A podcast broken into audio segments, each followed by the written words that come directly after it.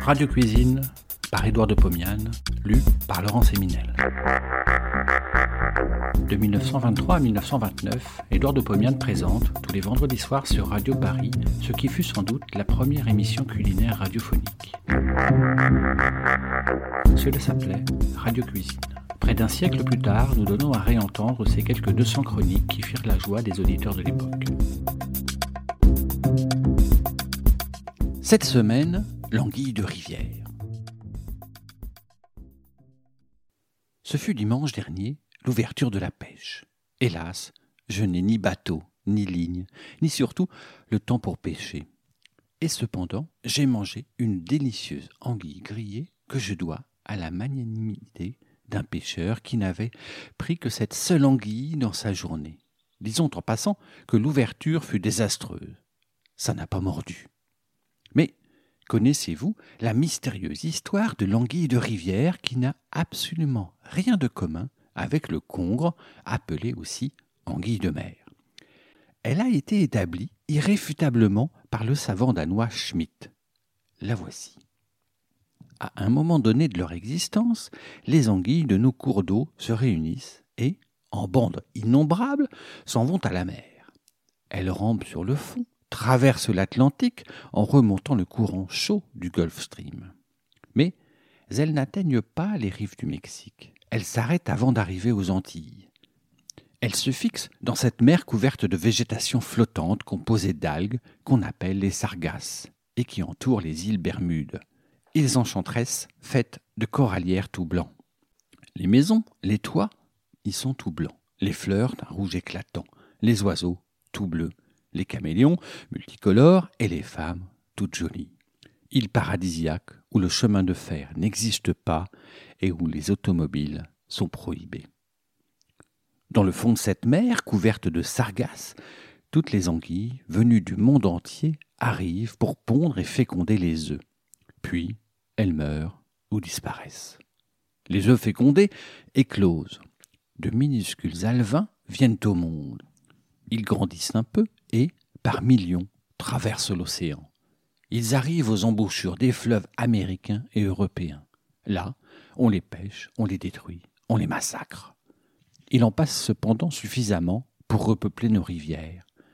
L'anguille devient adulte et, si elle a échappé au verveux ou à la ligne, elle se prépare pendant quatre ou cinq ans à son prochain voyage nuptial vers les sargasses des îles Bermudes. Celles qui n'y vont pas sont celles qui tombent dans une poêle à frire ou dans une casserole. Voici comment il faut les y traiter. Anguille grillée. J'ai une belle anguille de 650 grammes. Je la tue, pauvre bête, en frappant sa tête contre une pierre. Je la suspends par la tête à un clou. J'incise la peau autour du cou, je saisis celle-ci avec les doigts, je tire, je mets d'un torchon. La peau vient à moi, l'anguille est dépouillée. Je la vide, je l'essuie de son sang. Disons en passant que ce sang est excessivement toxique. Injecté à la dose de quelques gouttes à un cobaye, il le tue en dissolvant les globules rouges de cet animal. Mais ingéré, le sang d'anguille est inoffensif, tranquillisez-vous. Je vide l'anguille, je la coupe en tronçons, ceci remue encore, c'est atroce. Je les pose sur un grille chaud, sur le charbon de bois ou sur le gaz. Je fais griller d'un côté, de l'autre, à peine dix minutes de cuisson, du sel, du poivre et du vin blanc dans un verre. C'est un plat royal. Anguille marinée. Même procédé de cuisson. Mais auparavant, j'ai fait macérer les morceaux dans un mélange à partie égale d'eau et de vinaigre. Le tout est salé, poivré et parfumé avec des rondelles d'oignon, du thym et du laurier. Anguille maître d'hôtel. Procédé de choix pour faire cuire les anguilles un peu vieilles, pesant 750 à 900 grammes. Celles-ci sont un peu grasses.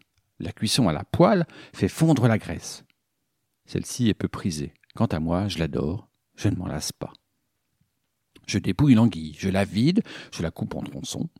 Dans une poêle, je fais fondre 30 grammes de beurre, je pose les morceaux d'anguille, je fais cuire à petit feu pendant un petit quart d'heure, enrhumant de temps à autre les tronçons. Ils sont dorés, je sale, je poivre, je sers sur un plat chaud, j'arrose avec le beurre mélangé de graisse et je saupoudre avec une poussière de persil haché. Anguille en gelée. Dans une casserole, je fais bouillir pendant une heure et demie une livre de carottes, navets, poireaux et deux oignons dans trois quarts de litre d'eau peu salée et poivrée. J'enlève les légumes, je garde le bouillon. Dans la casserole, je pose deux jeunes anguilles dépouillées et découpées en petits tronçons. Je couvre avec le bouillon de légumes. Je pose sur le feu et en récipient couvert.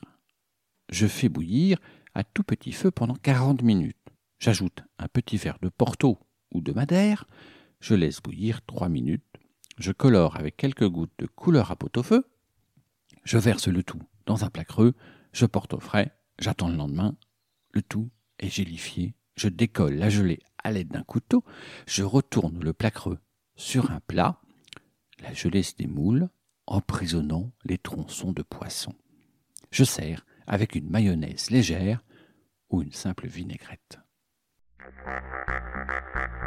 Cybèle à la poêle.